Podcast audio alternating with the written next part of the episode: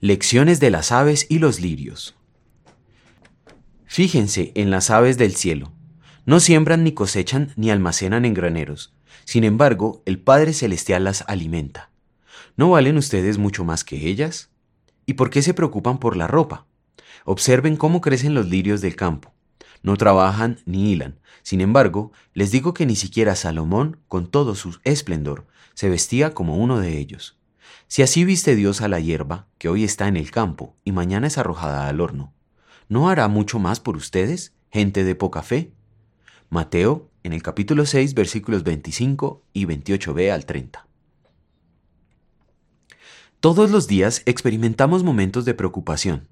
Nuestro cuerpo necesita que le demos de comer y beber. Necesitamos dinero para comprar ropa y pagar los gastos de la casa. Necesitamos el trabajo de donde obtenemos ese dinero. Pero no siempre estas necesidades se satisfacen todos los días. Llegamos a pensar que tal vez Dios no se interesa por nosotros y que nos ha dejado a nuestra suerte. Pero nada puede estar más lejos de la realidad. Dios en verdad se interesa por nuestro bienestar espiritual y corporal. Eso nos lo demuestra poniendo de ejemplo a dos de sus creaciones, las aves y los lirios. Las aves son animalitos que parecen tan inofensivos e insignificantes, pero Dios se preocupa por ellas y les da alimento, aunque no trabajen en campos y se almacenen en enormes graneros. Los lirios eran una hierba que se dejaba secar para ser usada como combustible en el fuego.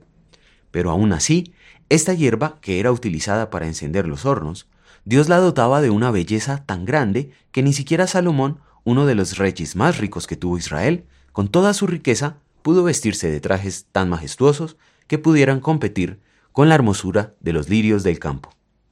Ahora bien, si Dios se preocupa por las aves y la hierba que es arrojada al horno, ¿acaso no se preocupará por nosotros?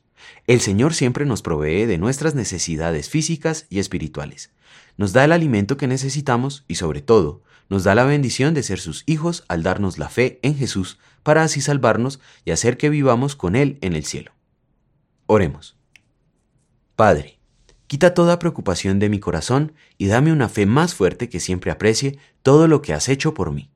Amén.